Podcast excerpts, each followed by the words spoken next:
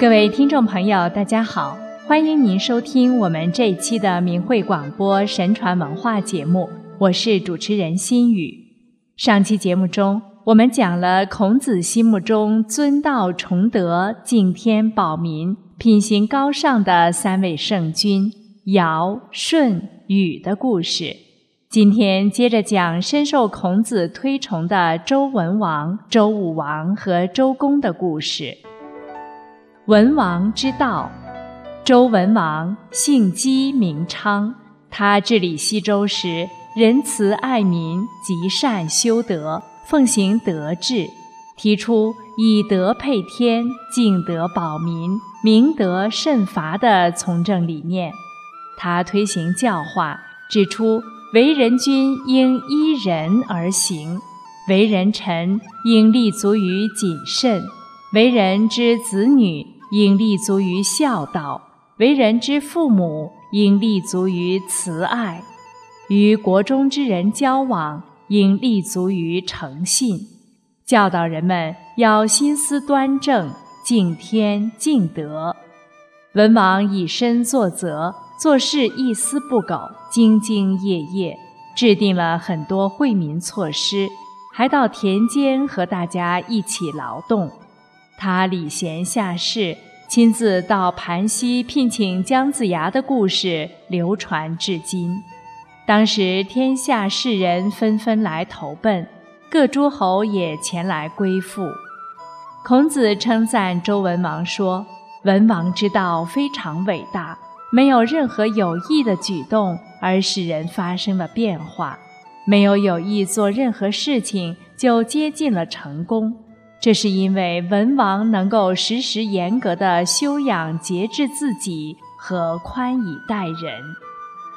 孔子的天命观是以弘扬道义、承继传统文化命脉为己任的，认为这是上天赋予其的使命，所以他必须去做，尽管屡遭逆境，也要难行能行。如他率弟子在周游列国途中。于匡帝被围困时说：“文王既没，文不在兹乎？天之将丧斯文也，后死者不得与于斯文也。天之未丧斯文也，匡人其如与何？”意思是说，周文王死了之后，文化典籍不都在我这儿吗？天如果要消灭周的文化，那么我也就不会掌握这些文化了。既然天不想消灭这些文化，那匡地的人又能把我怎么样呢？孔子拿出琴开始演奏礼乐，匡人一看知是圣人，于是离开了。孔子以仁德之举扭转了危局，被称为善之善者也。也使人感受到孔子传承天命之文脉的浩然正气。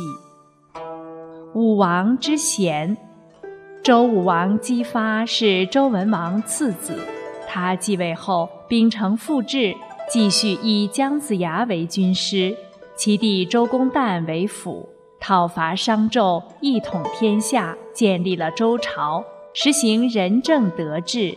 合洽天下四方之国，正如《诗经·周颂》中所写的：“明明天子，令文不已，视其文德，恰此四国。”武王建周后从商地回来，自己一个人忧虑着，甚至夜里难以入睡。周公问起原因，武王回答说：“我告诉你吧，上天不受阴的享祭。”从我还没出生起到现在，已经六十年了。谗佞小人在朝，而君子却被放弃。上天不照顾殷人，所以今天我们能成就王业。殷王不能显扬礼遇贤者，所以到现在灭亡了。而我对上天的眷顾还没能全部完成，以父所望，哪有功夫睡呢？武王又说：“我一定要达成上天的眷望，要访求所有不顺天命的恶人，罚责他们，与殷王受同罪。”我要日夜慰劳安抚人民，彻底安定我们西方的领土，发扬我州的功业与德惠，使他们同样的昭明。于是将战马放纵在华山的南面，拉车的牛也放牧在桃林的丘墟上，即藏于干戈，收兵并解散军队，以昭示天下，不再用兵了。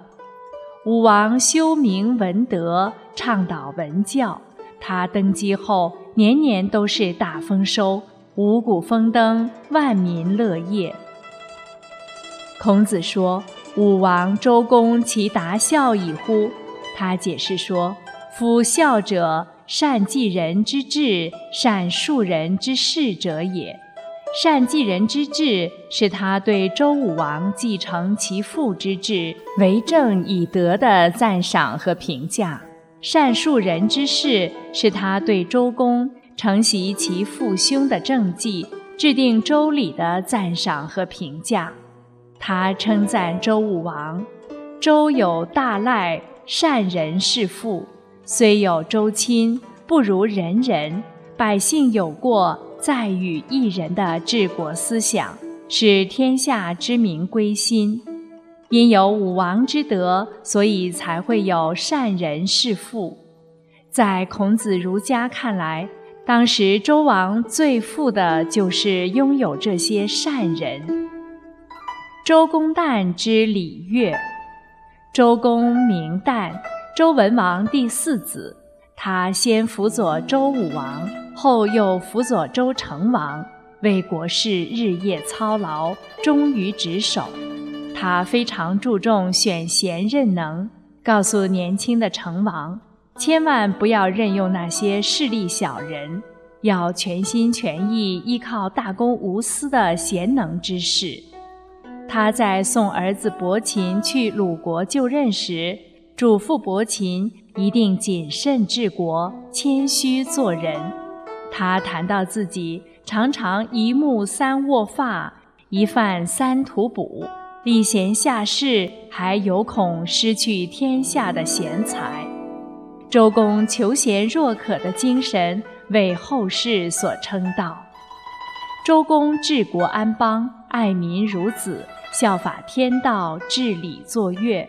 用以规范和涵养人的道德和行为。乐者，天地之和也；礼者，天地之序也。和故百物皆化，序故群物皆别。礼乐教化使人修身养性，体悟天道，祭祀神明，谦和有礼，威仪有序。周公建立了礼乐制度。使其成为仁政德治的重要途径，对后世产生了深远影响。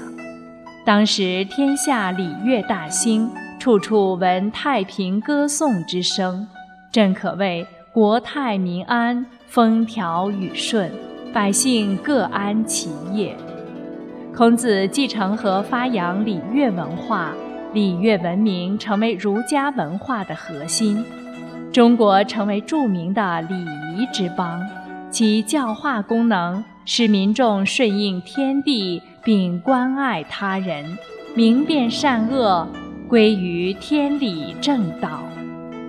由此可见，历史上的圣贤仁人君子，无论在任何环境中，能够坚守道义而行事，具有只为苍生不为身的美德。传统文化奠定了社会的道德基础，教人怎样做人的道理，使人明辨是非，择善而从，追求真理。